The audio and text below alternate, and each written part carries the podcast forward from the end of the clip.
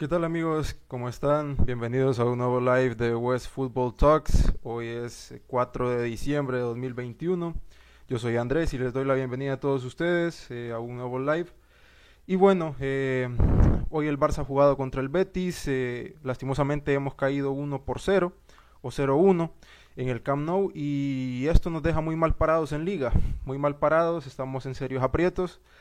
Y, y bueno, va a ser muy difícil para Xavi revertir la situación. Y también queremos comentar un poco el día de hoy cómo llegamos para el partido em, del miércoles ante el Bayern. Eh, por eso el título de, este live es El milagro está en Lisboa y no en Múnich, porque las sensaciones realmente no son las mejores, vamos a ser realistas. Eh, el live pasado yo dije que tenía muchas más, tenía mucha más esperanza en el live pasado que hicimos con Juanjo y y bueno, eh, hoy creo que contra el partido contra el Betis mm, he caído un poco más, eh, he puesto los pies sobre la tierra y, bueno, hay que ser realistas y va a ser muy, pero muy, muy difícil ganarle al Bayern en su casa. Y para comentar todo esto, hoy me encuentro con, con mi buen amigo Juanjo, como siempre, como es habitual. Juanjo, ¿cómo está? Bienvenido. Eh, muchas gracias Andrés, buen día y pues sí, un poco que se cae el castillo de, de naipes. Ese es el día de hoy para, para, el Barça. Yo la verdad a mí el partido de Villarreal no me gusta absolutamente nada. Te podría decir que igual o peor que este el partido de, de Villarreal. Este es un 3 a 1 más que em, engañoso. Y, y entonces, no, no, sé, o sea, para, para mí el, único partido completo que ha tenido el Barça de Xavi sí ha sido el de, el de Benfica. El de Benfica, sí. Sí. Y Betis eh, hoy fue un partido extraño, al principio fue un partido trabado, los primeros 45 minutos mm, el partido parecía que no arrancaba. Eh, y, la lesión de Gaby, que, que, además es más mala suerte para este Barça que acumula un lastre increíble de, mala suerte. Eh, pues no sé. ya había tenido su, cuota de suerte con, la rodilla apenas que que inhabilitaba el gol de, del Betis. Entonces, sí, no. Pero, pero en cuanto a lesiones, sí, seguimos muy mal realmente. No, pero eh, yo creo que el Barça ya emitió un comunicado en el que dijo que eh, no, no había sido nada grave por lo, que, por lo que se ve, lo, lo, de Gaby, eso es bastante positivo, porque es una pieza clave a sus 18 o 17 años, yo creo que ya cumplió los 18 Gaby o los 17, no sé. Pero eh, es una pieza clave para el Barça y sin duda eh, será importante eh, de cara al partido del, del, Bayern. Ahora bien, Juanjo, si querés, antes de comenzar, primero con el partido ante el Betis, quiero pedirle a todos ustedes que si nos están escuchando, por favor que se suscriban, se lo agradeceríamos mucho. también que dejen un buen like y que lo compartan con sus amigos, realmente nos ayudaría bastante. Y bueno, si querés le damos de lleno ya al partido contra el Betis. No sé, Juanjo, yo creo que el partido se puede dividir en, dos partes o, en tres, hasta en cuatro, si es posible. Yo lo dividiría en dos, que son las dos primeras, que son ambos tiempos, las dos partes del partido. Eh, los primeros 45 minutos creo que eh, el Barça empezó bien, los primeros 10 minutos, podría decirse 10, 15 incluso, se podría decir que el Barça estuvo bien pero poco a poco se fue apagando. Esto ya es algo bastante habitual y es un mal hábito que, te diría yo, Juanjo, de que el Barça empieza bien los partidos y poco a poco se va apagando, como que no pueden mantener el ritmo del partido, no, pueden ser regulares em, de cara a todos los 90 minutos. Luego, en el segundo tiempo, eh, bueno, a partir de los 15 minutos del primer tiempo, eh, el Barça pues se vino abajo, yo creo que no fue el mejor partido de la era Xavi. Y, bueno, terminamos el primer tiempo y en el segundo tiempo sí que reaccionaron un poco, pero igual eh, hasta que no entró Dembélé y De Jong el partido estaba aburridísimo, prácticamente no había contenido. Y, bueno, eh, entró Dembélé, agitó un poco las cosas y, y qué diferencia, ¿no? Qué diferencia se ve en el Barça cuando cuando está en el campo un jugador como Dembélé que juega a otro ritmo, a otras revoluciones. Y creo que es muy importante para el Barça tener jugadores así. Y es por eso que espero que Usman Dembélé renueve, espero que sí lo haga. Porque realmente si no renueva estamos en serios aprietos, no solo porque nos, se va a ir libre y es una inversión de 135 millones al final de temporada, sino que eh, se habla de mandarlo a la grada. Yo creo que no se puede mandar a un jugador como Dembélé a la grada porque Eh, con Ilai se pudo hacer, Juanjo, porque... Tener la capacidad. Tener la capacidad y estaba muy bien poblada esa posición. En cambio, con Dembélé, te digo que, si, si no está Dembélé, oíme, yo creo que seguimos mal porque extremos el Barça no tiene y se nota cuando Dembélé está bien y juega que, la cara del equipo es otra, ¿no? A ver, si la salida de un jugador eh, de 19 tiene Gaby, ¿no? Mm, yo creo que tiene 18, 17. Es muy joven Gaby. Muy joven. 17. 10, ok, si la salida de un jugador de 18, 18 años tiene, porque por, por la premiación. Eh, si, un jugador de 18 años que sale desacomoda tanto al equipo y estamos hablando de una pieza clave y una pieza fundamental, te habla de, lo mal confeccionada que está esa plantilla. Sí. Imagínate, es, es, eh, te deja mucho pensar. Y, lo que hablamos de los extremos, a ver, eh, yo siento que, que Kuman, de cara a la prensa, eh, lo que decía, lo decía mal, desmotivaba a los jugadores y todo lo que quieras. Pero a ver, em, la plantilla del Barça, si vos le quitas a Dembélé y a Ansu Fati, está a competir por Conference League para mí, para entrar a Conference League. Las plantillas de los, de los demás equipos de la Liga Española. así lo pongo yo y aún y, bueno es que con Ansu Fati y con Dembélé en buen estado cambia mucho la cosa el Barça y te pues no sé se puede meter a pelear incluso por la liga pero quitando esas dos piezas tan fácil es desarmar al equipo dos piezas y el Barça no existe, se borra. El Barça es intrascendente en ataque, es un equipo plano, es un equipo no sé si plano, porque plano era con Kuman, porque el Barça, este, este Barça sí llega, pero llega, llega, llega y no anota. O sea, el Barça necesita 30 ocasiones de gol para un, para que haya un gol. Yo creo que la diferencia principal, y yo creo que se ha mejorado con Xavi en ese aspecto, es que las ocasiones al menos están llegando. Pero yo creo que falta demasiada claridad en el último tercio y no estamos sabiendo finalizar las jugadas. O sea, Memphis el otro día falla mucho, tiene que mejorar mucho eh, Memphis Depay de cara a su efectividad, de cara a gol. Pero sí creo que por eso Dembélé es mucho más importante de lo que se cree. Porque Dembélé aparte tiene gol, te puede salir eh, un día a la escuadra y otro día Dembélé te puede mandar un balón a las nubes. Eso es, ya, ya se sabe cómo... balones a las nubes. Sí, ya se sabe cómo es el tema con Dembélé. Pero yo creo, Juanjo, que... Es necesario. ¿Cómo? No suficiente. Dembélé es necesario, pero no, suficiente. Yo, lo sé y estoy muy consciente de ello. Pero eh, el Barça, Juanjo, necesita fichar gol sí o sí. Yo no sé, yo lo comentaba en un tweet que tenía que venir eh, Cavani ahorita en enero, tenía que venir Velotti, que yo no sé por qué nunca el Barça no ha preguntado por Velotti. Por Andrea Velotti, el delantero del Torino, que, es un jugadorazo, va a terminar contrato ahorita en 2022 y se está hablando mucho de que el Torino quiere venderlo incluso por 5 millones para no perder, eh, para, para no irse con cero, pues, para sacar algo al menos. Y no sé por qué el Barça nunca pregunta por él. Ahora, yo no sé, tiene que venir Cavani, Velotti o el que sea. Incluso Samuel Eto'o si puede venir del retiro, estaría súper bien. Dejando de, bromas aparte, pero eh, el Barça Juanjo necesita gol. O sea, no, no podemos ir por ahí. Es increíble lo que es increíble que, se haya mejorado, digamos, o sea, el Barça ya no está recibiendo tantos goles. No es, eh, por, no es tanto porque que el Barça defienda también, sino el Barça haciendo ahora, eh, haciéndose con la pelota, vemos que no necesita defender tanto. Entonces, esa parte yo creo que estamos más tranquilos. O sea, yo ya no paso todo el partido pensando, el, el gol va a llegar, el gol va a llegar. No, pero si se mejora en esta parte y hay ocasiones y no se puede no se pueden concretar esas ocasiones, eh, al final siempre al Barça le falta algo. Eh, también eso me da esperanza de que no estamos tan lejos del camino. Eh, pero sí, definitivamente lo que decís, o sea, necesitamos un 9 o un 9, es que para mí es un 9, que recoja todos esos balones que, que quedan, esas segundas jugadas.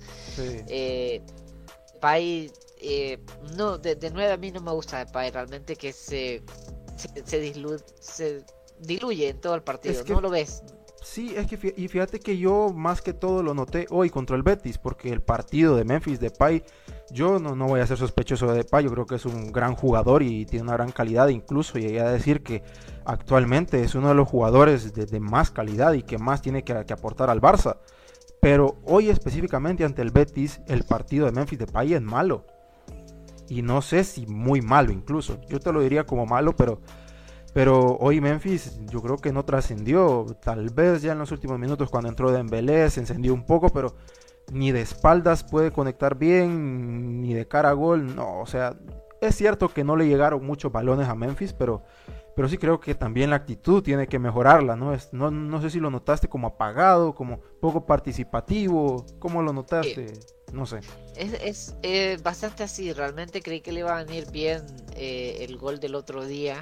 Eh, creo que él, salió a declarar que le, que le venía bien para, para, retomar confianza. Pero sí, o sea, se, se ve, se nota en su cara, en su expresión, que no está cómodo dentro del terreno de juego. Se nota que, que no está siendo feliz. Entonces, ese es el problema, ese es el problema, porque eh, no, si no te sentís cómodo, no vas a poder desarrollar tu, tu mejor fútbol. Yo realmente es que, a ver, y te, lo digo de entrada, estando sano Dembélé, Ansu Fati y habiendo un 9, Depay es suplente. Suplente que jugaría mm. mucho porque Ansu Fati y Dembélé juegan mucho, pero yo, a ver, yo no. No, yo creo que no. Para mí, yo creo Depay es extremo. Depay es extremo. Eh, tal vez y puede jugar, pero es extremo y para mí no tiene más calidad ni que Dembélé ni que Ansu Fati. Es que yo creo que, se equivoca el camino tratando de esperar algo de Memphis como 9 y como, como un extremo puro, eh, porque Memphis no lo es. Yo a Memphis siempre lo vi un poco más como, no sé si un segunda punta, pero es un jugador que en el León partía mucho desde banda izquierda, es cierto, pero la mayor parte del tiempo pisaba zonas eh, centrales. Entonces yo creo que la diferencia sí te la puede marcar ahí. Ahora bien, no lo pongas a competir vos solo contra dos centrales, porque ahí Memphis no es su juego. Entonces hay que arroparlo más, hay que saber entender cuál es su juego también, ¿no? El de Memphis. Sí, la cantidad de, futbolistas que el Barça ha fichado con el mismo perfil, o sea, ese es el perfil de Griezmann.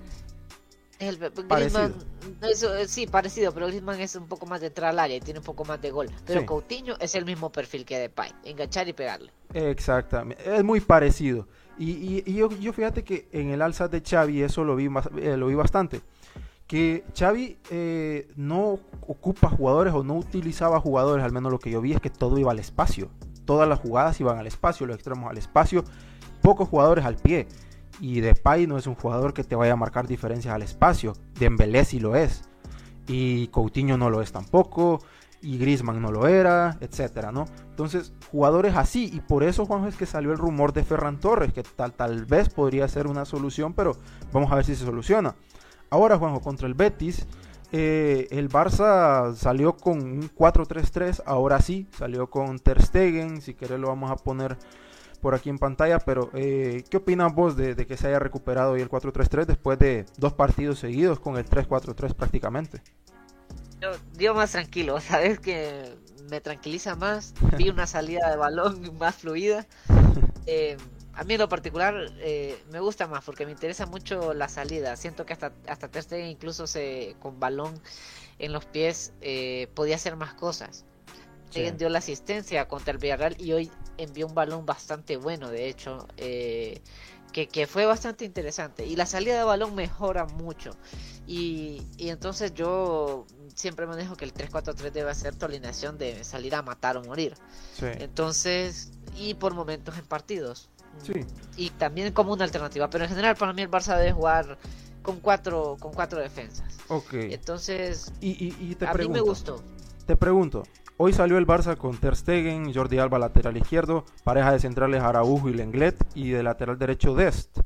En el medio campo salió con Nico, Busquets y Gaby. Arriba eh, como extremo, pseudo extremo izquierdo Coutinho, de Pai por zona central y Abde por, por, el extremo derecho. Ahora yo te pregunto, eh, ¿dejó hoy a Dembélé? Yo te puedo, eh, te puedo salvar que Dembélé no estaba para jugar tal vez desde inicio pero se deja de Young y a Piqué también en el banco. ¿Crees vos que se está guardando algo? ¿Crees vos que, que, que, lo hizo pensando de cara al partido de, de, Múnich. Exactamente, se guarda y, creo que por aquí va un poco el, acertado título, aquí es donde, donde se encaudala, y es que, a ver, para mí, y hablando otras babalinas, lo que pasa es de que no, no era el partido hoy para rotar, no sé, para mí eh, es un rival directo, hay que, hay que plantearnos las cosas como son. Sé que es difícil como culé decir que el Betis es tu rival directo cuando quisiera estar compitiendo con el Madrid y con el Atlético, pero no, estás a ese nivel. Y lo cierto es que hoy por hoy el Betis es tu rival directo y el, la Real Sociedad y el Sevilla son tus rivales directos. Y el Villarreal incluso. Son rivales a los que tienes que ganarles era un partido de seis puntos por, por, la clasificación europea. Por Dios, la oración que estoy diciendo. Es que yo lo digo, lo digo tranquilo, pero después eh, eh, caigo en lo que la situación del Barça, pero en fin, es la que es. Y es lo, es lo que tenemos. Y por ende, yo creo que el partido de hoy se, se podría priorizar. Hacías vos la analogía, te dejo que hagas la analogía. Sí, yo la analogía que hacía es que, bueno, para los que no sepan, nosotros somos de de Honduras y en CONCACAF nuestra selección le pasó algo bastante similar. Yo no sé por, por la alineación que sacó Xavi hoy puedo decir que sí, estaba pensando tal vez un poco porque se deja piezas claves como, como Frankie de Jong en el banquillo, pero, pero siento que más que todo la actitud, Juanjo, de los jugadores, siento que no salieron como el partido lo pedía. Como vos bien decías, es un rival directo al que tenés que ganarle. Entonces la actitud tuya debe ser salir a matar o morir. O sea, una intensidad de, de 100% desde el inicio del partido. 100% intensidad, a darlo todo porque es un rival tuyo directo. O sea, te estás jugando la cuarta plaza para clasificar en Champions. Y hoy realmente quedamos muy mal parados porque no pudimos sumar los tres puntos. Entonces, ahora yo hacía la analogía con nuestra selección. ¿Por qué? Porque eh, pasó algo muy similar no sé, tal vez, obviamente hay diferencias, pero Honduras contra, en la primera jornada de la, de, de, la eliminatoria al Mundial, eh, tenía que jugar en El Salvador y después de ese partido tenía que jugar contra Estados Unidos. Entonces lo que hizo el, director técnico fue rotar toda la plantilla eh, para el partido de El Salvador y guardarse todo para el partido de Estados Unidos.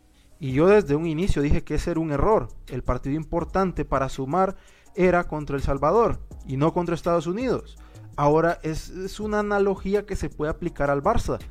El partido clave era el del Betis, no el del Bayern Múnich. ¿Por qué? Porque contra estos rivales, Juanjo, lo más probable es que perdás. Honestamente, somos el Barcelona y todo esto, pero hay que ser realistas. Contra el Bayern es muy difícil, o sea, el trabajo que tiene que hacer Xavi es brutal y yo insisto que hay que tener paciencia con Xavi pero el partido clave era hoy. Porque si vos, si los jugadores salieron con el pensamiento eh, de que hay que ir a por todas en Múnich, señores, primero está el partido del Betis. Y tenés que ganarlo sí o sí, porque es un rival directo. Y, lastimosamente quedamos mal parados. Ahora lo que puede pasar es que, que, perdimos contra el Betis y lo más probable es que también quedemos eliminados de UEFA Champions League contra el Bayern en su casa. Entonces, otro gallo cantaría si hoy se hubiesen sacado los tres puntos. Es una inyección de moral y también queda en una mejor situación en liga.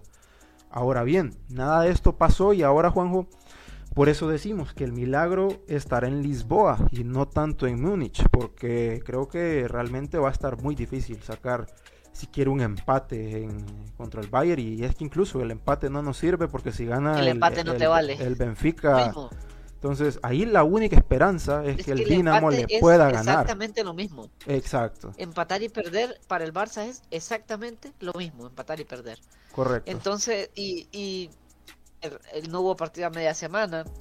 Entonces sí, yo también pienso que la, lectura... Ahora, no es tan grave eh, porque la liga es un poco... Aunque sí es un partido de...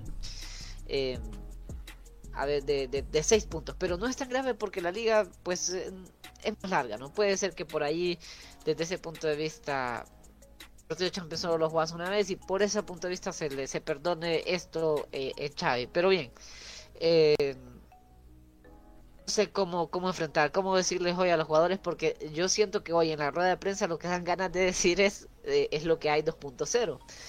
Entonces, y yo creo que, a ver, había mucho, se hablaba mucho de que todo era culpa de Kuman.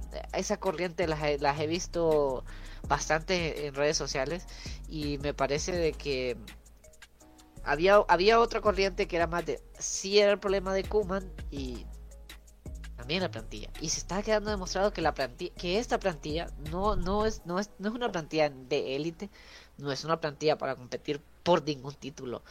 Entonces, eso también hay que, hay que hacerlo ver. Le encauzamos mucha de la crítica a Kuman, pero de, a, ver, al inicio de temporada, no sé si te acuerdas cuando hablábamos de los nombres, decíamos que, jugadores como Jordi Alba, que el recambio generacional tenía que venir. y es cierto, o sea, las cosas dilucidaban mal, aún con Messi en plantilla. Y sin Messi en plantilla, el esto, esto, era un caos. Entonces, y es, y es en efecto eh, es así. Entonces, eh, algunos también, esta es otra tercera corriente, utilizaban esto para disculpar a Kuman, que esto también ya es eh, un punto que a mí, a mí, para mí es, es exagerado. Yo, yo sí siento y que una que hay un cambio sustancial que se ve claramente y que esto va a ir a más. Que, a ver, el nivel mostrado con Kuman, o sea, también ya era inferior a lo que la de una plantilla mala podía mostrar y cómo ha hecho eso con los equipos han llegado, porque el Valencia venía de, clasificar a las dos finales de Champions eh, recientemente y luego estuvo a punto de, descender. Entonces, solo porque la plantilla es mala, vamos a dejar que, que nuestro técnico la degrade, porque la, idea es que el técnico saque el mejor rendimiento es que ese es el problema. Yo creo que, que, que Kuman se equivocó en muchas cosas, pero Kuman yo, yo creo que es página pasada y hay que comentarlo porque tiene mucho que ver y la situación en la que se encuentra el Barça hoy día no es culpa de Xavi, sino que es exclusivamente de Ronald Koeman y también del que dejó a Ronald Koeman tanto tiempo ahí sentado, porque otro gallo cantaría hoy si Xavi hubiese llegado desde junio, Juanjo.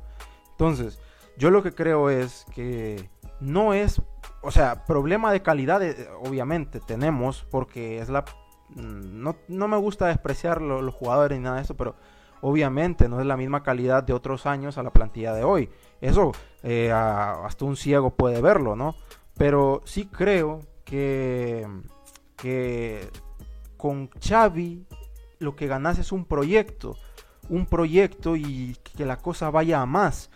Y con Kuman no se veía eso. Con Kuman lo que veía es que por más que estuviera ahí, la cosa iba solo cuesta abajo. Cuesta abajo, cuesta abajo, para abajo todo. En cambio, con Xavi, vos podés tener la oportunidad de que más jugadores, porque yo creo que Xavi, eh, el, discurso de Xavi se lo cree todo mundo, se lo creen todos, o sea, lo que representa Xavi, tácticamente Xavi es un fenómeno, no le vamos a decir nada a Xavi, y en ese aspecto sí, pero hay que tener paciencia, porque no todo eh, va a ser de la noche a la mañana. A corto plazo, todo lo que venga a corto plazo no es culpa de Xavi, sino que es culpa de Ronald Koeman y, ese es un trasfondo más amplio, ¿no? Que, no vamos a tocar mucho hoy.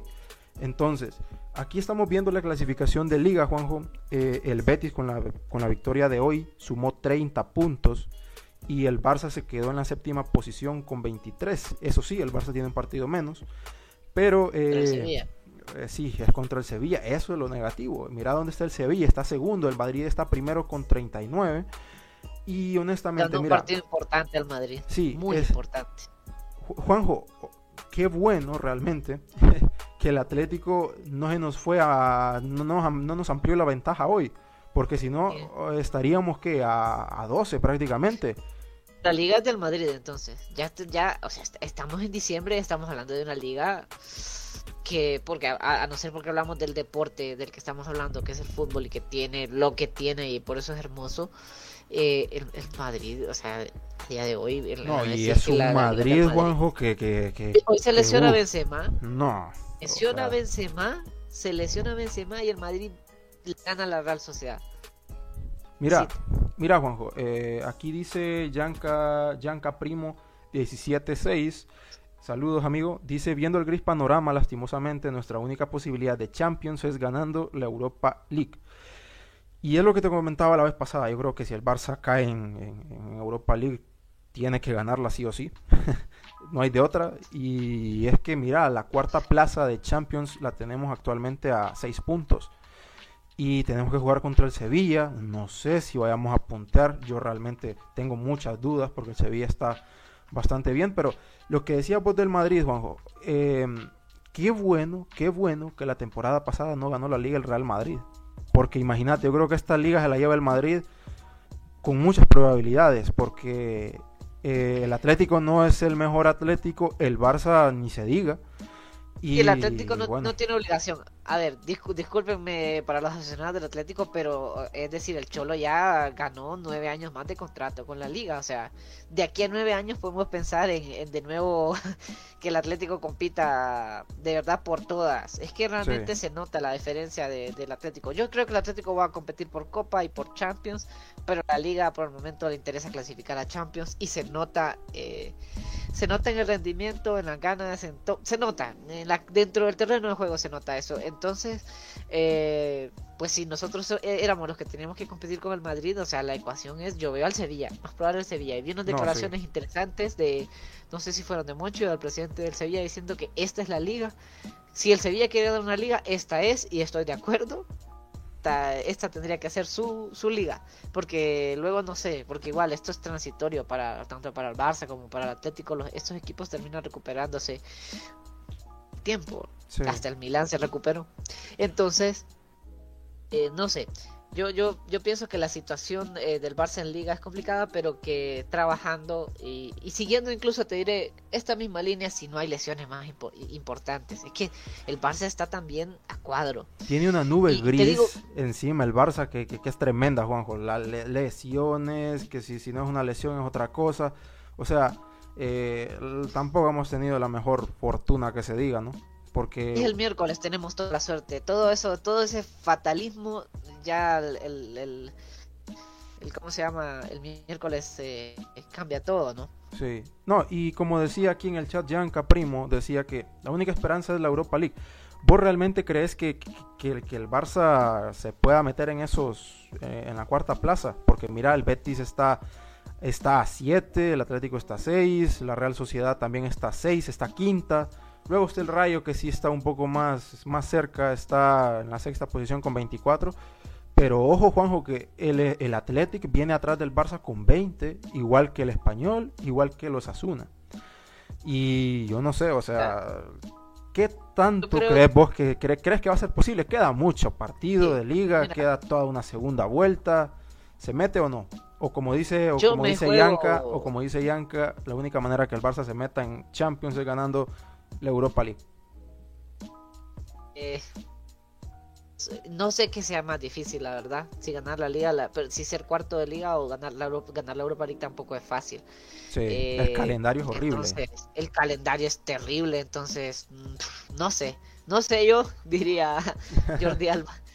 Entonces, mira, eh, yo pienso que el Barça con Dembélé y Ansu Fati jugando la mayoría de los partidos, claro, van a tener su par de lesiones más todavía durante la temporada, porque es normal cuando, más que nada Ansu que tuvo una lesión ósea, después de una lesión ósea siempre acarrea después unas lesiones musculares por falta de ritmo.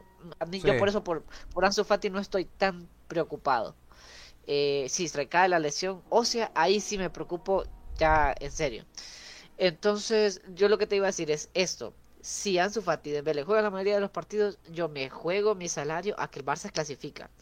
Y tampoco con tantas complicaciones, a pesar de lo que lo estamos viendo. El equipo va a agarrar ritmo y, yo sé que sí. Pero uno de los dos, ya no se diga sin los dos que puede pasar, es una posibilidad y no tenemos alternativas para esa posibilidad. Yo pensaría de que el Barça sí tiene muy difícil incluso para puestos de, de sexto. A mí no me extrañaría que el Barça fuera sexto sin, sin estos dos futbolistas, porque no, no, no veo yo. Podrían crecer mucho los canteranos, que sí se están viendo bastante bien, pero aún así. Eh, y hay que ver si en enero logramos traer un 9. Yo realmente Cavani dijo Venció para el Barça en junio. Entonces yo descarto a Cavani para enero. Pero es que tiene que ser ya, Juanjo. Yo, yo esperarme hasta junio no puedo. O sea, tiene que ser ya. Tienes que sacar a alguien de ya. O sea, porque el Barça lo necesita ahorita. Barça para empezar tiene que vender porque está al límite con la masa salarial. El Barça lo dijo, o sea, el Barça tiene que vender a No sé si hoy es una, un escaparate para Coutinho. Debería que ponerle un escaparate también a un Titi que se supone que lo querría. El Milan. De Italia. El Milan, sí, el Milan es el que lo quiere, ¿verdad? Tuvo un lesión, tuvo, un lesionado el Milan y me parece que, que escuché la información de que a un Titi lo quiere el Milan. Y entonces podría ser, el Barça estaría por la labor de incluso que se vaya gratis y ante la necesidad de, incorporar a alguien en... Yo, sabes que no soy partidario de dejar ir a los jugadores gratis. Dembélé se va a ir gratis, siendo el segundo fichaje más caro de la historia, se puede ir gratis. Entonces, eh, no soy partidario de eso, pero ante la necesidad es que el Barça a, veces los equipos, o, o en años anteriores, ¿no? En los que, en, aquella, me acuerdo de aquel verano en el que Luis Enrique tenía a Neymar, Messi y Suárez. Escucha, escuchemos de nuevo esos nombres y decía, no, pero vamos a buscar en enero un refuerzo porque pueden haber lesiones. No eran jugadores que se lesionaban tanto. Neymar, para el cumpleaños de su hermana, pues ya eso está en el contrato de, todos los equipos. estaba por escrito ya. exactamente.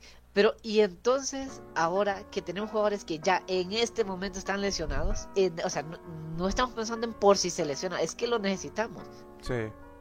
No, y es, crítico, o sea, sí, hay que traer a alguien. Es complicado. Y, y mira, eh, ya para cerrar el, el tema también, que, que, que nos veamos un poco eh, del tema del Betis. Eh, el Barça, estas son unas estadísticas: 63% de posesión, tiros totales 12, a puerta solamente 3 corner 6, 17 faltas, grandes ocasiones creadas 2. O sea, vos ves esto, Juanjo, y o sea, se ve que, el Barça ha mejorado realmente. Porque con Kuman, honestamente, yo creo que ni la posesión no hubiésemos ganado. Pero, pero esto yo siempre lo digo y quiero dejarlo claro. El camino es muy largo y Xavi se encuentra un Barça. Yo, yo mucha gente dice que, que eh, el peor Barça se lo encontró Kuman cuando sustituyó a Setién. Y yo creo que no. Yo creo que eh, el peor Barça se lo encuentra Xavi Hernández. Está ni en discusión. Yo creo que se lo encuentra Xavi. Y No, es que creo que está siendo muy generoso diciendo creo. Para mí es una verdad absoluta. No, sí, es, que, es, muy cierto. Está Messi y no está Messi. Es eh, así de simple. Juanjo, es que tenía Griezmann, tenía Messi, tenía, uf, tenía Pjanic que, que lo desperdició totalmente. La situación, o sea, vos venías, es cierto, venías de caer 8-2, pero Juanjo, la plantilla era mucho mejor. Tuviste a Dembélé desde un inicio sano. O sea, totalmente diferente. En cambio, Xavi se encontró al Barça séptimo o noveno, creo que se lo encontró. Se encontró eh, a, un Barça ya metido en problemas en Champions. Y se encuentra un Barça con, una preparación física horrible. Aparte de todo, ¿no? Y, y para colmo, teniendo que, que, sacar emergencias de todos lados, teniendo que sacar petróleo de todos lados. O sea, auténticamente necesitado de puntos. Trajo el petróleo. Sí. se trajo el petróleo de Qatar. Y aquí dice Yanka Primo que Ganero, mi fe está en Ferran. ¿Y qué opinamos de Ferran, Juanjo? Honestamente, ya para cerrar eh, y hablar simplemente para finalizar el tema del partido del Bayern. ¿Cómo ves a Ferran? ¿Crees que se solucionan las cosas? Yo creo, yo creo que hay que traer un jugador más consolidado. Un jugador contrastado y no, no importa si es el Latan con 40 años. Así te lo digo. Para mí la opción es que el Barça no necesita traer jóvenes promesas porque las jóvenes, bueno, no es que Fernández sea una joven promesa, ¿verdad? Pero tampoco, eh, o sea, es que el Barça si va a traer con jugadores con crecimiento. Para mí Fernando Torres mm, tiene hasta cierto punto algo de algo más de, de o para decir para ver al futuro, pero si vas a ver a futuro, guardate ese dinero y ficha a Haaland. si si no, no veas medios futuros, porque eso ya hay en la plantilla. Ya tenés a Gaby, ya tenés a Pedri, ya tenés a Nico, ya tenés a Yusuf Demir, ya tenés a muchos futbolistas jóvenes que lo que necesitan es jugadores contrastados, porque esa es la mezcla ideal. Es jugadores contrastados que tengan experiencia y que le aporten esa experiencia a los jóvenes. Entonces, eh, no estoy diciendo que Fernández sea un jovencito, que no lo es, pero no, es un muy buen jugador, Ferran, honestamente. Es muy bueno. Pero yo no, no creo yo que sea el perfil de jugador contrastado que necesita el Barça en este momento. Mira, te, lo, te quiero decir esto desde el inicio del podcast. Yo estoy desesperado, pero desesperado por ver jugar a Dani Alves. Frustra, me frustra ver a Sergino Des, no existe. Hoy el partido de Dest también fue muy cuestionable. Yo creo que fue malo también el partido de Dest. Porque honestamente. No, la espalda todo el tiempo. Sí. Ya cuando entró Dembélé lo vi un poquito mejor, pero igual eh, es cuestionable también su, su, actuación en el gol, incluso. Entonces, uff, es que dependemos de, imagínate, estamos dependiendo en, en, esa posición de Dani Alves, un jugador de 38 años que viene libre. 38 años. Entonces, es más preocupante. Realmente que en, la, posición de los laterales es más preocupante incluso que en la delantera, porque en la delantera se ve que a futuro se ven jugadores de la cantera, pero ¿y los laterales? Los laterales, o sea, cuando, cuando, cuando, y decir cuándo es demasiado, porque Jordi Alba para mí esta debería ser su... Ah, bueno, podría tener una temporada más, pero no te va a durar tantos años más ya Jordi Alba. ¿Y quién? Es que Valdés está muy verde, de este está muy verde todavía, incluso, ¿quién diría? Porque con el Ajax ya, ya lleva cuánto en la élite Serginho Dest, ya prácticamente van a ser tres años con este, cuatro, y no despega. Yo pensé, honestamente, es que también tengo dudas, Juanjo, de que, de que Xavi realmente quiera jugar con un 4-3-3. Porque seamos honestos, el, el mejor Barça se ha visto eh, con el 3-4-3 en la era Xavi contra el Benfica. La era Kuman. Y en la era Kuman también le venía bien. Bueno, que eran 5. Eh, 3-5-2 era más cuestionable. ahora bien. Pero ahora se veía mejor. El sí, se veía mejor no, así. obviamente, el 3-5-2 de Kuman fue el mejor durante toda su época. Es que yo siento que eso es porque los laterales no dan amplitud en este momento. No está. También. Y también yo entiendo si el modelo de Xavi es ese y si lo quiere implementar. Creo que pasa más por la mediocridad de, de, los laterales derechos que hemos tenido desde que se fue Dani Alves y de nuevo ahora está Dani Alves. Eh, que es por eso de que el Barça se ve mejor con tres porque tiene más amplitud en el medio campo. Entonces, y, claro, y si, si luego tenés un jugador que no lo notas todo el partido, entonces si pones cuatro mediocampistas, evidentemente ves diferencia. Si ese mediocampista fuera un mediocampista de calidad, es que, es que sería muy diferente la cosa. Estamos hablando de un Barça que está desequilibrado, con bandas desequilibradas. ¿Desde hace cuántos años? Nosotros hablamos desde hace cuántos años esto año tras año tras año. O sea, y el Barça por la banda derecha no ataca. Y a todos los rivales, todos los entrenadores de la Liga Española saben que al Barça solo tenés que defenderle la banda izquierda. Por eso es que Dembélé incluso es más fundamental. Correcto. No, estoy totalmente de, acuerdo. Hay que hablar de De Jong. Hay que hablar de De Jong también. Yo, mira, yo de Jong creo que yo lo que vi de Xavi es que Xavi dice que es un futbolista fundamental para él y a mí no me extraña por el tipo de perfil que es de Jong. De Jong, o sea, te puede en medio campo es un todoterreno para mí. O sea, tiene que mejorar en llegada eh, y un poquito más de claridad en ese último tercio. Porque después yo creo que, que defensivamente sí, puede ser que le falte un poco, pero pero De Jong para mí es un futbolista fundamental. O sea, es cierto, tiene que mejorar su rendimiento, pero yo creo que un buen Barça, Juanjo, depende mucho de que De Jong esté bien en el medio campo, porque ayuda mucho a Busquets, da mucha, o sea, aporta mucho equilibrio también. Lo de De Jong es exigencia, o sea, el De Jong a, su mejor nivel, yo sé que es un jugador Barça. Un jugadorazo, o sea. Es un jugadorazo. El problema es de que está atravesando un rendimiento fatal y además lo veo yo eh, en su en su es que ya pareciera yo que, estamos hablando de psicología porque lo dije lo mismo de, eh, de Memphis pero eh, se ve en su rostro también su expresión no, no, es tan buena. Hoy de dos balones que, que pudieron haber comprometer mucho al Barça. Sí. No pero igual yo creo que, que De Jong va a ir para arriba. Todo el mundo tengo la fe espero que así sea de que todos los jugadores van a ir solo en línea ascendente ya no línea descendente que, como, cuando estábamos con Kuma, porque yo en ese aspecto confío mucho en Xavi. Y eh, un paréntesis, señores, yo no sé por qué hay gente que está matando a Xavi hoy día, o sea, señores, Xavi lleva prácticamente cuatro partidos, cuatro partidos lleva Xavi nada más, o sea, debutó contra el Español, Benfica, Villarreal eh, y el de hoy. Xavi lleva cuatro partidos. O sea, esto no iba a ser llegar Xavi y que todo iba a ser color de rosas. Que, que íbamos a abordar el fútbol, que íbamos a jugar como Guardiola, que... O sea, no, esto es un trabajo muy complicado el que tiene Xavi por delante. Y lo, la palabra clave con Xavi Hernández es paciencia. Por favor, no estropeemos algo, algo que puede ser muy gratificante en el futuro. Entonces, por favor, hay que tener congruencia. Pido enérgicamente que, no vean programas como el Chiringuito, porque ahí no reflejan la realidad del Barça. Ahí lo que te van a decir hoy, eh, así Juanjo, si, ni siquiera he visto ese programa, lo tengo bloqueado porque fue parte de una campaña, pero eh, te van a decir que el efecto Xavi se esfumó, que no era culpa de Kuman y que, y que, y que hay que pensarse echar a Xavi. Entonces, eso no tiene nada de sentido. El proyecto Xavi es a largo plazo. Sí, o sea, eh, el proyecto Xavi es a largo plazo y los cimientos que tiene que hacer Xavi, o sea, Xavi se, encontró un solar baldío, vacío, sin nada. Xavi tiene que poner los cimientos, tiene que hacer la, la construcción, después tiene que pintar, tiene que, o sea, todo tiene que hacerlo Xavi Hernández. Y bueno, hay que tener paciencia simplemente. Entonces, tampoco matemos a Xavi, que el menos culpable de la situación es él, o sea, el que menos culpa tiene es Xavi. En todo caso, le, le, pongo un poco más de responsabilidad a Joan Laporta por no haber cesado a Kuman antes. Pero yo, Juanjo, con Joan Laporta hago borrón y, y cuenta nueva porque ahora sí empieza su proyecto.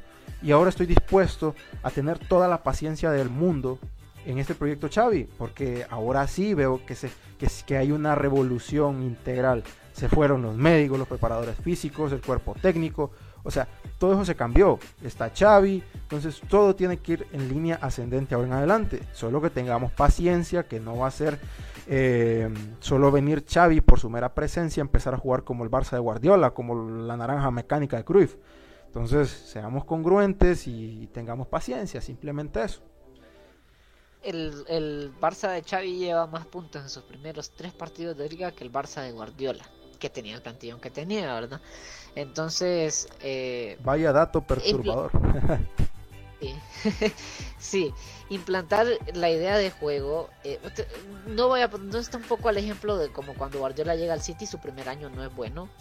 Eh, porque en el Barça se trabaja desde la masía en sí. Tampoco vamos a decir que le va a costar tanto tiempo. Pero el Barça lleva mucho tiempo sin jugar estilo Barça. Entonces volver a implantar esa idea meramente solo eso. Imagínate que tienes la mejor plantilla ya en este momento. Solo implantar la idea de nuevo lleva un proceso. Correcto. Y imagínate implantar la idea con jugadores que no son los ideales y encima jugadores que no están dando la talla. Porque una cosa es Depay puede ser que no te no sea el jugador ideal, pero que está dando lo que puede. Barça hay hay tres perfiles de jugadores en el Barça. Hay jugadores que que no están para el estilo Barça, hay jugadores que están para el estilo de Barça, aquí te, aquí te pongo a De Jong, que están para el estilo de Barça, pero no están dando su mejor rendimiento. Y hay jugadores que ni son estilo de Barça, ni están dando su mejor rendimiento. Como Luke De Jong. Cuando estabas diciendo lo de la puerta de borrón y cuenta nueva, yo traer a Luke De Jong, eso sí no se lo voy a perdonar nunca a la puerta. No, un sextete y hablamos la puerta, pero por el momento no, no, no se lo perdono. El, el punto también que te iba a decir es, por ejemplo, vaya, eh, y para, para hablarte de esto, yo en su mejor momento, lo que en su mejor punto de rendimiento, yo sé que está bien. Pero vos, tú fichas a que, a que Dest en su mejor versión, no sé cuál ha sido la mejor versión de Dest. Sí, yo me ilusioné también con unos otros tres partidos que he visto buenos de Dest y digo sí, pero ¿crees que es suficiente la mejor versión de Dest? Es que tiene que mejorar mucho realmente y actualmente te puedo decir que no es suficiente la mejor versión de Dest, pero puede ser que en un futuro sí lo sea. Por eso también creo que traen a Dani Alves para que, lo forme un poco y todo esto, pero actualmente no creo que sea suficiente con, la mejor versión de Dest. Pero es que también hay que tener las cosas claras, por eso no se puede esperar, por ejemplo, la mejor versión de App de hoy, porque no es suficiente claramente porque es un jugador en formación entonces, eh, en, esa, en ese aspecto también hay que analizarlo por ahí. Pero es que yo tengo muchas dudas con los laterales, Juanjo. O sea, yo siento que, que, que, Xavi no quiere jugar con 4-3-3. Y yo no digo que, que, que, que, no sea lo mejor, porque yo creo que por jugadores y por la actual plantilla, creo que es el mejor esquema que le puede venir al Barça. Pero yo creo que Xavi... esa podría ser tarde o temprano. una solución. Sí, tarde o temprano Podría ser una Xavi Puede, implementar el 3-4-3. Yo creo que eso es, eso es lo que tiene en mente, porque Xavi con el 4-3-3 yo nunca lo vi. Honestamente, nunca lo vi. Entonces... Eh, podía podía, podía escoger los jugadores que él quisiera. Entonces, realmente a lo que le gusta es el 3-4-3. Eh, y por eso, exactamente, por eso sonaba también Aspilicueta. No, no sé si escuchaste el rumor que, podría estar por ahí Aspilicueta. Por eso es que me creo mucho yo que, que, quiero un perfil como Aspilicueta. Un, que, que Aspilicueta es un perfil muy parecido al de Mingueza, solo que con más calidad. Entonces, eh, por eso me creo yo bastante. Entonces, no sé, Juanjo, cupo, o sea, no, no tengo muy clara cuál vaya a ser la, importancia o la relevancia de los, de los laterales a largo plazo. Hoy por hoy, Alba y Des tienen que ser muy importantes porque está jugando con el 4-3-3 y es el mejor esquema, e, es el esquema que mejor le viene al Barça actualmente. Pero no sé en el futuro, entonces no sé. Tal vez a Dest puede ser que quieran meterlo en alguna operación para sacar dinero, no lo sé. Honestamente, no lo sé pero hoy por hoy está difícil la cosa y, realmente creo que es complicado para Xavi porque imagínate, eh, Mingueza no le rinde de lateral, Dest no le está rindiendo tampoco, Alba deja mucho que desear por, por, la, por lateral izquierdo y de, y de remate tenés a Valde muy verde, entonces es muy complicado. Todas estas cosas hay que tenerlas en cuenta a la hora de analizar a Xavi y no solo hablar eh, con el resultado en la boca, ¿no, Juanjo? Sí, claro. Eh, yo el análisis con el que quiero concluir de, de Dest es que no cometamos los errores de Semedo. Eh, yo creo que eh, eh, Dest ya no es un jugador en formación y ahora es bueno que tenga competencia y encima que esa competencia le, le va a ayudar porque es un jugador que va de salida.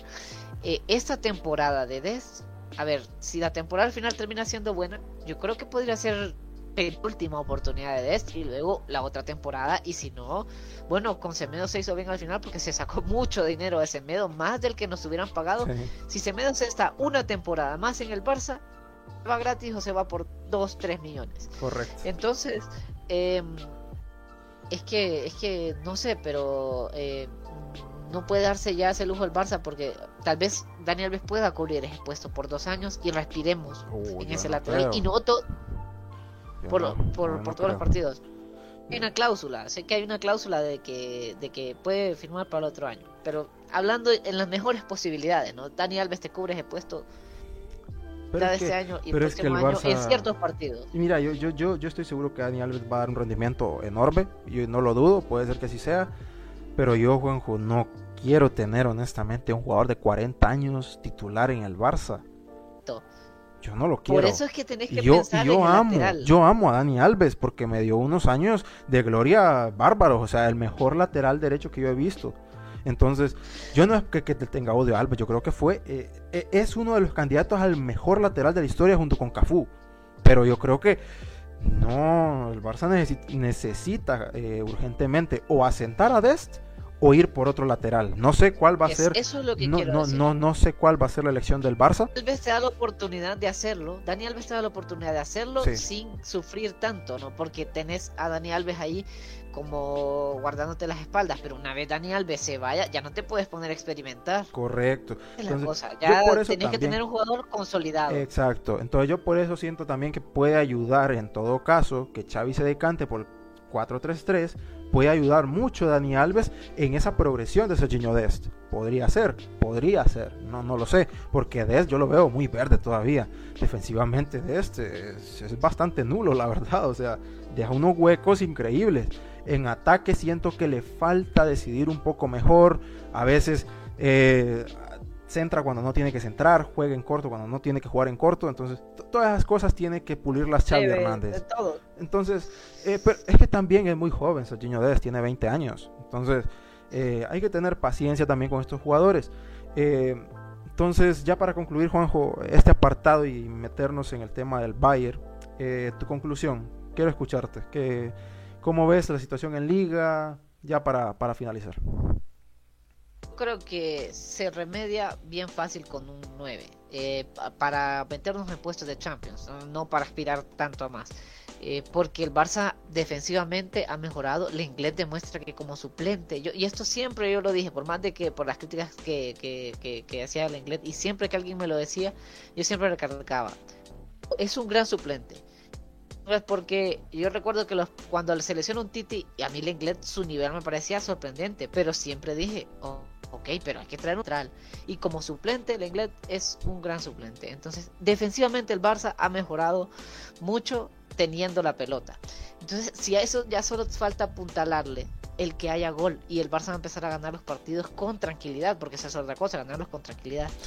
Yo pienso de que eh, ese es el punto clave para que pueda eh, este ganar la liga. Yo creo que defensivamente poco más se puede mejorar. Es que para mí en la parte defensiva y, lo que antes estaba bien que era la parcela ofensiva y que se veía que el Barça anotaba dos goles pero lo anotaban tres, ahora ya el Barça es que no anota esos dos goles.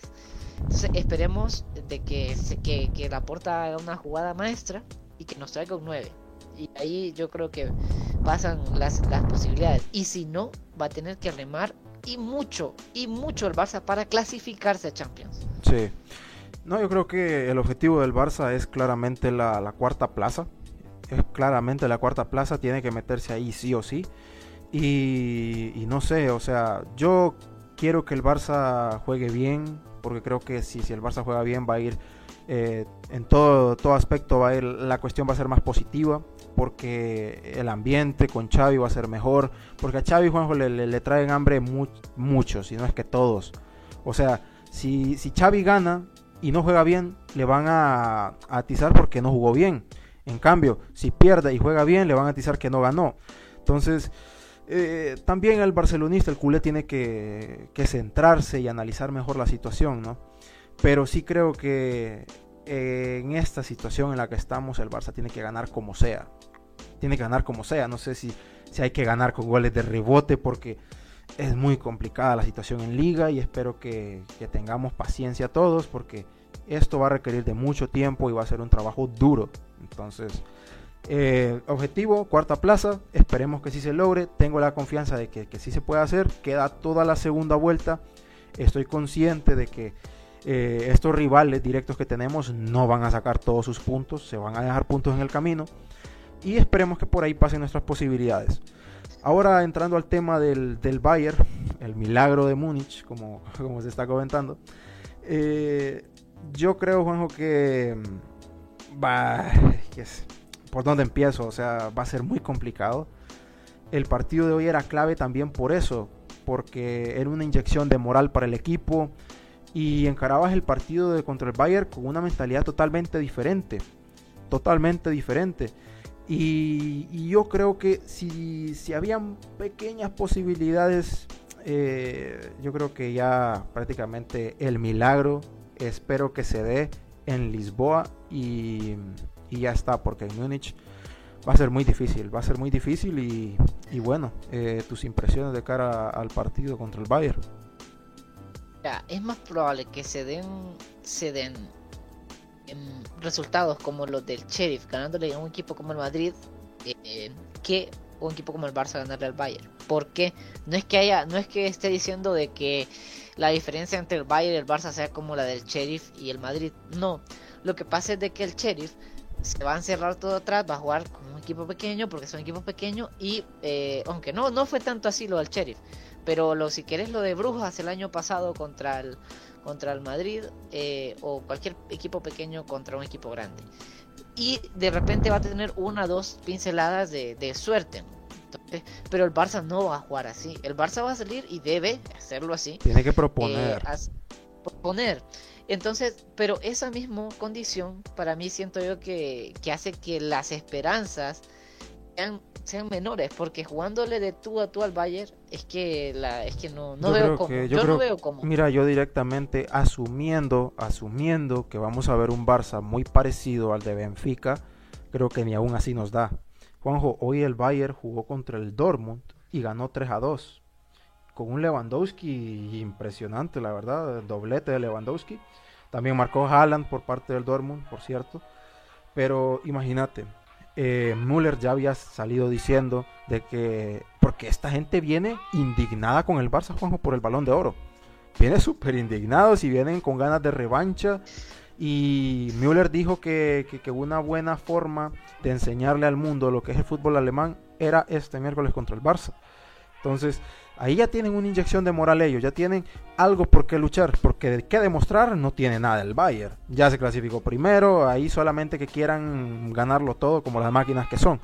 Ahora bien, eh, juegan contra el Dortmund y saben que, que, o sea, juegan contra el Dortmund, Juanjo, y le ganan otra inyección de moral adicional.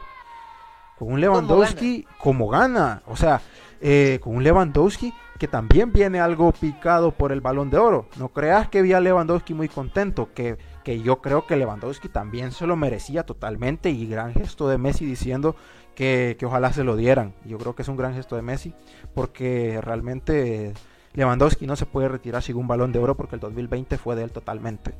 Entonces, viene picado Lewandowski, viene picado Müller, vienen con inyección de moral. Todo esto que te estoy diciendo, Juanjo, es eh, muy complicado realmente para el Barça. Y aquí estamos viendo la tabla de posiciones. El Bayern tiene 15 puntos, Barça tiene 7 y el Benfica tiene 5.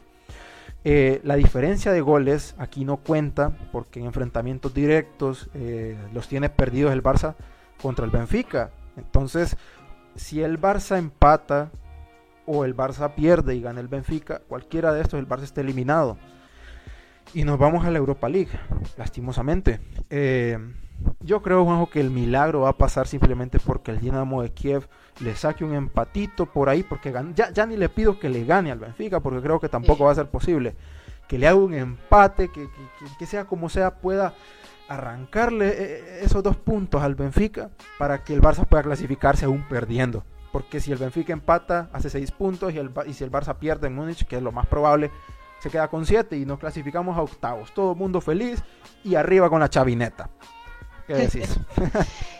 Eh, sí, e, es, la verdad, es que es que es difícil que el Barça le empate al Bayern. Es que mira, pareciera que en este momento, o sea, que al Bayern le hagas los goles que le hagas, ellos te van a hacer el doble. sí. Y tampoco veo al Barça anotándole. Encima es que no veo al Barça, yo no veo al Barça anotándole un gol al Bayern. Y si el Barça, o sea, si el Barça fuese ganando 2 a 0 al primer tiempo, estoy convencido que el Bayern remonta. Entonces, em, entonces ¿cuál es la manera? ¿Cuál es la manera? Porque no veo la manera de ganar porque después de que vos vaya, ganando 2 a 0, el Barça eh, no se va a tirar atrás. Y, y, la verdad es que no le vas a aguantar el ritmo al Bayern. Entonces, te digo, mmm, la manera es el día más fatal del Bayern. El, un día nefasto, negro para el Bayern. Es la, es la única manera. Y dice Gustavo Román Gutiérrez, saludos, eh, dice que cree que el Barça no debe salir a proponer. Si el Barça tiene la pelota, la presión va a ser muy alta, ya que es el estilo de juego del Bayern. Y también dice Oscar, saludos Oscar y saludos Gustavo también. Gracias por comentar. Eh, dice que confirma, o sea, eh, yo creo que Gustavo Román también tiene un buen punto. Y, o sea, de tú a tú, el Barça ni siquiera la mejor versión creo que va a ser suficiente para ganarle al Bayern. Pero, ¿qué decís vos? ¿Es cierto esto? Porque la presión va a ser infernal si el Barça sale a proponer y tiene la pelota. O sea, y yo no veo tan capacitado este Barça porque falta mucho camino por recorrer en ese aspecto también. Eh, para salir jugando de una presión excesivamente alta e intensa como la que propone el Bayern. No lo veo. Y Juanjo, o sea, en el partido de la primera jornada en casa, en el Camp Nou, vimos un Barça que, salió a esconderse atrás, a contragolpear. Es que ni siquiera pudimos contragolpear porque no nos dejó el Bayern. Lo esperamos atrás esperando que no, nos goleara. o sea, imagínate, no tuvimos, el, no tuvimos el balón, no contragolpeamos. Eh, el Barça entonces, ¿qué debe hacer? O sea, porque con balón va a estar muy complicado y sin balón, sin balón, Juanjo, va a estar aún más complicado. Entonces, ¿qué hacemos? Es que está difícil de las dos está prácticamente imposible de las dos maneras. O sea, también es que, mira, encerrándote para cualquier equipo es difícil, yéndote a encerrar, poniéndote eh, como Mourinho, qué sé yo, dos líneas de cinco, pegaditas, pragmático. Es dificilísimo ganar así. Y, gana, y, y, si quiere empatar y como el empate no te vale, de la ganar de la otra manera es más complicado para mí ganar proponiendo. Pero como ambas son tan complicadas, no creo que de ninguna de las dos maneras es suficiente para ganarle al Bayern por méritos, más que no sea por, por, por, suerte, por fortuna. Así, por fútbol yo no veo como el Barça le gana al Bayern. Entonces eh, yo me moriría con la milla mejor y voy y juego a lo que sé jugar. Porque ¿para qué Xavi va a ir a traicionar? Yo creo que el partido para hacer todo, lo, para si querés jugar ratonero, para hacer las cosas, eh, traicionarte a tu mismo estilo, era contra el Benfica. Ahora ya es muy tarde y que sea lo que Diosito quiera. Y mejor, yo pienso que el Barça debe salir a jugar, a intentar hacer su fútbol. Punto. Eh, y yo creo que el Barça debe defenderse con balón porque sin el balón. Peor aún, nos van a caer 10. Creo que nos caen 10, honestamente. Eh, dice también Gustavo Román, si el Barça quiere ganar las dos o tres oportunidades que tenga, tiene que transformarlas en gol. Totalmente, o sea, esa es otra cuestión, Juanjo. Oportunidades, el Barça, no dudo, o sea, espero yo ah, que al menos hagamos un tiro al arco, porque en el partido anterior ni siquiera eso hicimos. Espero yo, Juanjo, que al menos esta vez con Xavi, que se ha visto una mejoría, o sea, no le dejemos un gol al arco iris, pero las oportunidades al menos están llegando, pocas, pero, pero están llegando.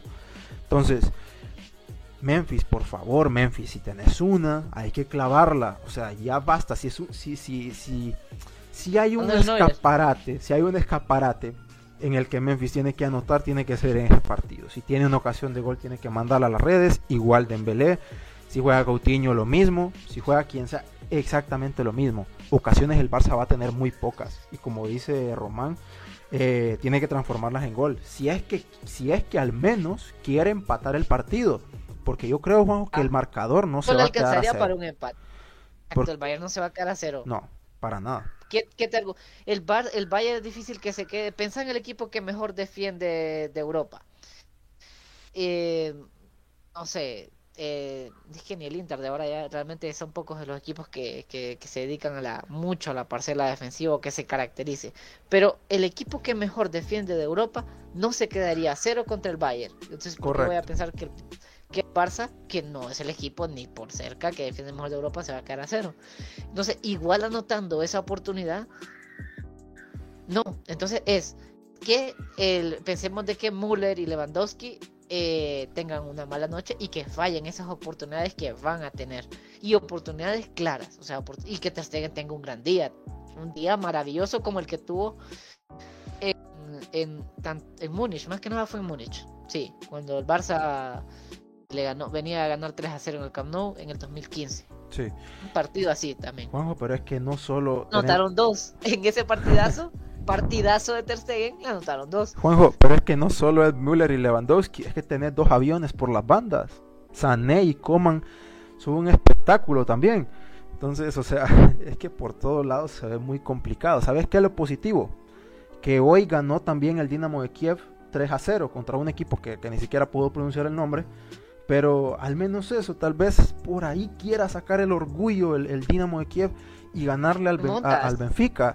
Tal, tal vez eso, porque honestamente somos el Barça y yo, mientras, mientras haya posibilidad, porque dependemos de nosotros mismos, yo confío.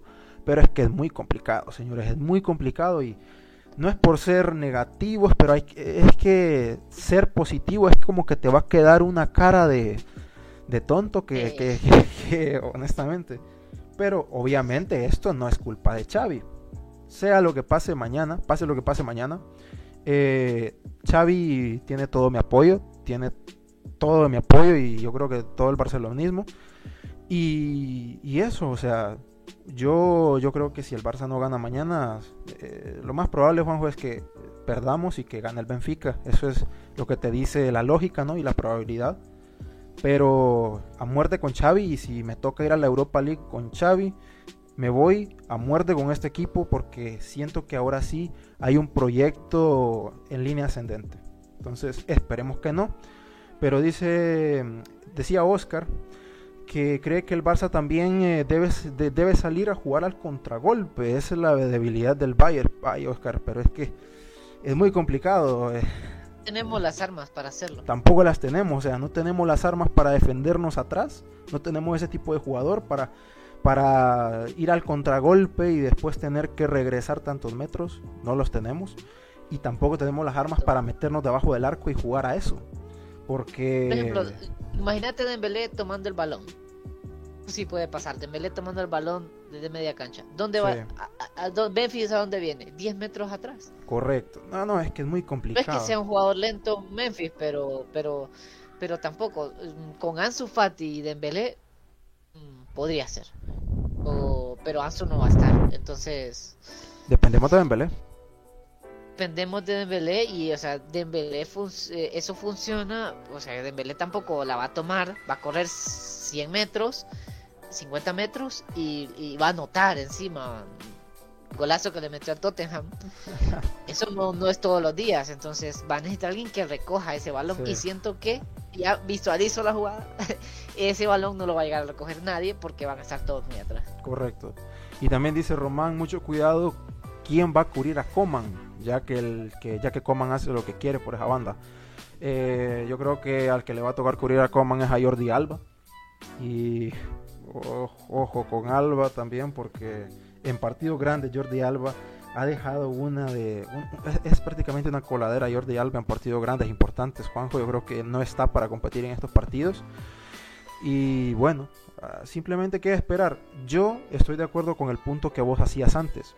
El partido lo más probable es que lo perdás. Lo más probable es eso. Entonces, prefiero yo también morir con mis ideas, morir con la filosofía de Xavi y comerme siete de nuevo que dar la imagen que dio el Barça de Kuman contra el Bayern en casa y perderlo 3 a 0.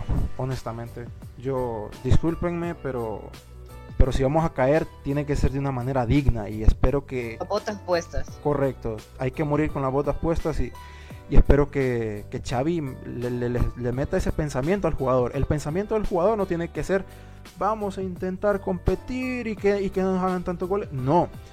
Xavi lo que tiene que hacer es, ¿por qué crees que, que Xavi en la rueda de prensa no ha parado de decir que en el Barça hay que ganarlo todo y que, y que hay que jugar bien? El mensaje no es para el aficionado, no es porque, o sea, no, el mensaje es para el futbolista, para que se crea ese mensaje, porque es lo que hay de Ronald Koeman hizo muchísimo daño. Y entonces Xavi lo que tiene que hacer es mentalizarlo de que cada partido hay que salir a ganar. Te llames Alcoyano, te llames Betis o te llames Bayern Múnich. Entonces eso es lo que tiene que hacer. Que... Una, una, tal vez una última cosa con, lo, con eso que decís de Kuman. Y no es que Kuman no, no tuviera razón, a ver, solo encauzando la crítica en que la plantilla es mala sí tenía la razón, porque veo mucha gente hoy en, en, redes sociales diciendo, no, es que eh, decían que Kuman no tiene razón con es lo que hay y lo ven es lo que hay. No, el problema no es lo que hay. El problema es, para empezar, decirlo a cámaras, decirlo al público, porque en todo caso, aunque así fuese, los trapos sucios se lavan en casa. Y eh, también es que tampoco, tampoco estábamos tan mal como, como Kuman quería hacer ver. Entonces, nadie estaba diciendo de que teníamos la superplantilla y que al venir, bueno, sí, había una línea que, que decía eso, pero al menos eh, vos y yo mm, no, lo, no lo decíamos y la mayoría de culés eh, este, no decían de que teníamos un gran plantillón y que el, nuestro único problema era el entrenador. No, entonces no quieran vender que tenían la razón porque la plantilla, porque, ¿cómo se llama? Porque se ven las costuras de la plantilla que todos sabíamos que se iban a ver. Y no quieran este, destruir el discurso de Xavi en base a eso. Xavi debe salir a decir qué dice. Correcto. Eh, Exacto. Correcto. No, y, y, yo como te decía, o sea, el mensaje no es para el aficionado. El aficionado, solo porque venga Xavi y te diga, hay que ganar todo y todo esto, no es que el aficionado va a decir, ah, porque lo dice Xavi, entonces tenemos que salir a ganar contra el Bayern y contra todos y dar espectáculo. No, señores, es que eso no es así. Todo aficionado culé consciente y pensante sabe que estamos muy lejos de nuestra mejor versión no estamos para jugar un fútbol como el de Guardiola y no estamos para ganar títulos importantes. Tal vez la Copa del Rey y la Supercopa la podamos ganar. Todo culé pensante y analizante de la situación lo sabe.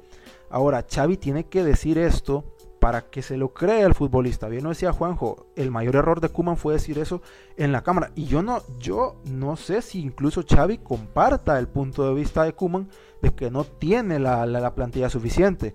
Que muy probablemente sea así. Pero yo lo que veo de Xavi es que jamás lo va a decir de cara al público. Por mucho se lo puede pensar él. Pero yo lo que veo es que Xavi Juanjo está a muerte con la plantilla y va a hacer lo que pueda con lo que tiene. Y va a tratar de sacarle el jugo a cada uno de los jugadores que tiene. esa es la principal diferencia con Ronald Koeman, que era lo es todo lo contrario, es que él es el día y la noche, el contraste. Si vas a fichar, no vas a fichar a Luke de Jong, además. O sea, Xavi, porque Xavi evidentemente querer piezas, va a necesitar piezas. Y, y si va, si tienes uno, o sea, con lo que es difícil fichar para el Barça en estos momentos, bueno, que, que es, es, un préstamo, pero con lo que es difícil hacer operaciones para el Barça, tu operación de verdad va a ser Luke de Jong. Hasta la única oportunidad tal vez que vas a tener de hacer una operación con Luke de Jong. Por Dios. Sí, no, pero es que Juanjo, yo, yo como te decía, yo eso no se lo voy a criticar a la porta porque el golazo era quitarte a Grisman. O sea, estaríamos viendo lo mismo y hubiésemos visto lo mismo con Kuman, solo que con Grisman paseándose en el campo. Entonces yo por eso siento también, se aligeró mucho la masa salarial también, pero comparto tu punto, pero también está la, otra parte del asunto, entonces en esa parte soy un poco más consciente. El mismo precio podías traer cualquier otro delantero y trajiste el que quería Kuman. Yo creo que podías traer a Falcao. Sí, no, podrías traer a Falcao, sí, y fue una opción de mercado para el Barça. por, qué le ibas a hacer caso a Kuman? Es que, mira, es, el tema la porta es eh, para analizarlo, yo creo que, que nos extenderíamos demasiado, honestamente, y por, porque hay muchos trasfondos, o sea, la porta tiene parte de responsabilidad, pero a la vez no la tiene, o sea, e, es, fíjate que estaría bien hacer un, un episodio simplemente de esto de analizando la situación, pero, pero yo creo, Juanjo, yo como te dije, yo con la porta hago borrón y cuenta nueva, confío totalmente en el proyecto, pero sí, siempre hay cosas cuestionables y yo voy a juzgar eh, todo esto al final de temporada. Ahorita yo no voy a decir nada de Joan Laporta, eh, confío totalmente, a no ser que, que cometa una, una barbaridad, si lo voy a decir, pero, pero bueno, estoy dispuesto a hacer eso. Y aquí en pantalla, Juan, estamos viendo el milagro de Lisboa. El Dinamo de Kiev hoy ganó 3 a 0 contra el Veres Rivn, espero que así se pronuncie, con doblete de Verbich y un gol de Sigankov. Señoras y señores, eh, Benjamin Verbich. Dinamo desde la, cuna, desde la cuna. Correcto, hoy Dinamo de la cuna. Eh, esperemos que Verbich y Sigankov repitan mañana 3-0 contra el Benfica. Y bueno, esperemos. Esperemos. a Ricky Push.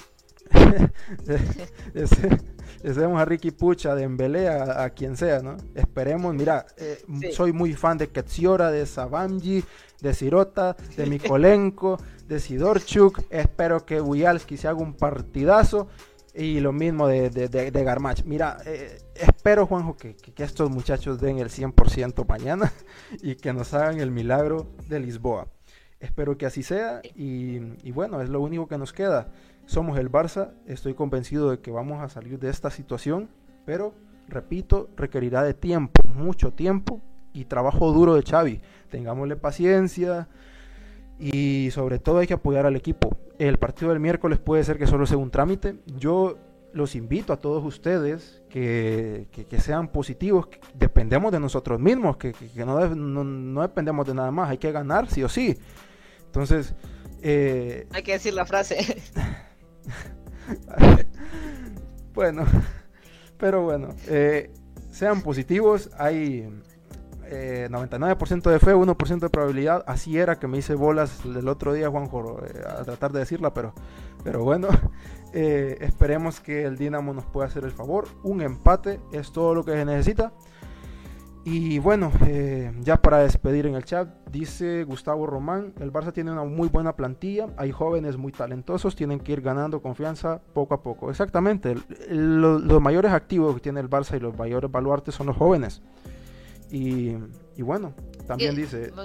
Lo único que es que eso sería, el Barça tiene una buena cantera. Sí. Una buena cantilla, plantilla, perdón, se apuntalaría de esos grandes canteranos. Correcto. Y también dice Gustavo Román, que dice a mí me parece a mí a mi parecer Xavi no se le debe exigir grandes resultados en torneos internacionales. Por ahora él cogió un equipo que estaba mal e intenta corregirlo el cual va a ser un proyecto muy largo. Totalmente Gustavo Román ese es el pensamiento y tenemos que tenerlo todos los culés claros. Entonces eh, todo lo que venga resultadismo barato todo eso los invito a que lo saquen de su mente que lo escuchen les entre por un oído y les salga por el otro. Eso no, no tiene nada, realmente no es nada relevante, es gente dañina simplemente al barcelonismo Y mientras todos nosotros tengamos claro que el proyecto es a largo plazo y que el trabajo va a ser duro, duro, vamos a salir de esta, pero va a requerir de mucho tiempo y paciencia. Confianza en Xavi, porque hay que recordar, Juanjo, que al principio en el alzada a Xavi le, llegaron a gritar el, el Xavi out. Y mira después, en dos años los hizo ganar siete títulos. Entonces, también, ¿no? Y dice Yanka Primo también, esperemos que el Dinamo haga lo que hizo contra el Inter, eh, lo que hizo el Inter, perdón, con el Madrid el año pasado, para que no se fueran a Europa League, quitándoles puntos a los perseguidores y dándoselos al Madrid. Inter, Dios mío, no me hables del Inter. ¿Cómo detesto al Inter, Dios mío? ¿Cómo detesto al Inter? O sea, es que, imagínate, o sea, es que por donde yo lo quiera ver, el Inter, qué equipo, Dios mío, qué equipo. Y este año lo mismo, y, y encima, pues el clásico de Italia es con, con, Milan, pero Inter también siempre ha sido una rivalidad fuerte y equipo del Inter, Dios mío. bueno. Ser detestado por mí. bueno, y, bueno, les doy todas las gracias a todos los que comentaron. Oscar, eh, Gianca Primo, estuviste bastante activo, lo mismo Gustavo Román. Gracias a todos los que, los que nos, nos ayudaron también, los que estuvieron pendientes, los que estuvieron en directo.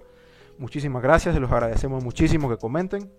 Y Juanjo, ya prácticamente vamos finalizando. ¿Algo más que decir? Eh, si no, pues tu frase. Hasta, sí, hasta me quebró una, una. ¿Cómo se llama? Una quinela de B365 el Inter. En fin. Eh, solamente eso. Se viene el milagro de Lisboa y no tengan temor a ser felices. Muchas gracias Juanjo y gracias a todos ustedes. Eh, por favor, los invito a que le den like al directo, se suscriban, que nos ayudaría muchísimo. Tenemos muy pocos suscriptores, tampoco es que tengamos el telón muy alto, pero nos ayudaría muchísimo. Entonces, eh, muchas gracias a todos ustedes, eh, gracias por comentar, por dejar su like y simplemente decirles que, que sean positivos, que no perdemos nada. hay, que, hay que creer 99% de fe, 1% de probabilidad. Y tal vez menos de probabilidad, pero bueno. Eh, milagro en Lisboa, dice Gustavo. Exactamente. Eso es a lo que hay que apostar. Esperemos que el Dinamo nos haga el favor contra el Benfica y evitemos la Europa League. Señoras y señores, yo me despido. Soy Andrés. Gracias por haber estado con nosotros. Y nada, eh, suscríbanse, dejen un like y nos vemos en próximos directos.